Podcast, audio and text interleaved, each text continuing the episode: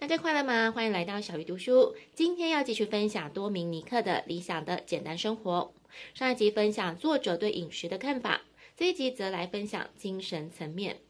作者认为，借由想法、信念跟脑中不断重复想象的画面，也能创造健康快乐的身体、成功的生活跟幸福的人生。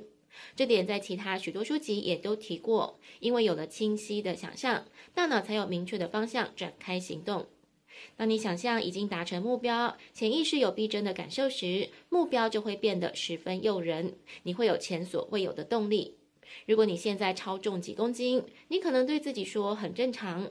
但是如果你想象过去轻盈的模样，或者是未来减轻的模样，心中就会燃起勇气跟希望。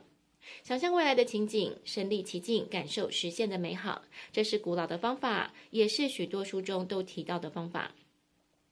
大脑是透过图像来进行活动，就好像有很多人会把完美的形象贴在看得到的地方，提醒自己。因此，你可以连续二十一天反复想象你心中完美的形象。当图像清晰明白，你身体会服从它，因为身体只服从潜意识的命令，而潜意识无法区分真实的经验跟想象的体验。作者也说，不用向任何人说出你的目标。因为向不了解而且怀疑的人解释，会消耗你的能量。更重要的是信任内在的自我。你要想象你喜欢的形象，而不是痛苦的健身或是对着一盘豆子啜泣。凭着想象练习，你实现心愿的能力会越来越强。要记住，你得到的是你希望获得的。因此，想做出正确的决定，要准确地把资料注入潜意识，身体就会服从潜意识做出回应。在发生冲突的时候，被正确程序化的潜意识比意志力更强大。话语跟图像发挥的作用跟分子相比丝毫不差。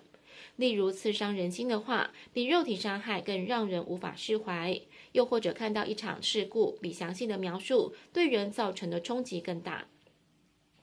作者建议你可以收集自己的承诺、喜欢的字句来当做个人收藏。下次我会截录书中一段话，录成一集冥想，让大家有空就可以听，让潜意识程式化。战胜错误的观念最有效的方法就是不断重复积极、和谐的简洁思维。在二十一天之内，从早到晚反复的念诵你的宣誓清单，直到铭记在心。它会产生积极的情绪，不用强迫你的意志，就会指导你的生活。常听小鱼读书的朋友应该知道，我其实不喜欢看新闻。现在充斥着暴力、冲突跟纷争，让精神更为消极、躁动跟不安。作者建议可以用知识、艺术跟美来作为抗衡。精神越平静，越容易管束、整理跟组织我们接收的资讯。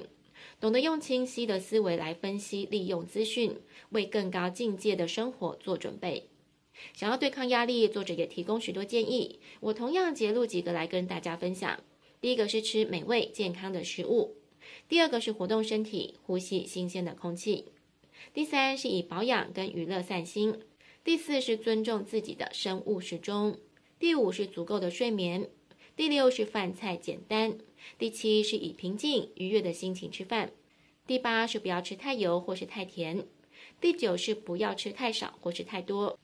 第十是运动是最好的减压方式。作者认为，思维决定我们的本质，潜意识二十四小时都在活动，累积了许多的思维，每个思维都是因，是导致某个结果的要件。所以我们要承担对这些思维的责任，让他们只为我们提供有利的条件。如同许多书提到的，内心的世界决定了外在的世界，所以要学会选择思维。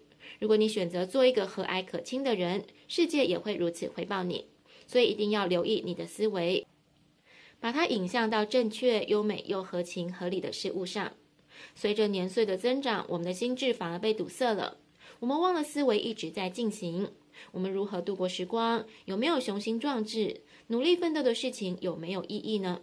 这就像整理东西一样，我们要把思维整理得井井有条，把不用的清理掉，为重要的腾出空间。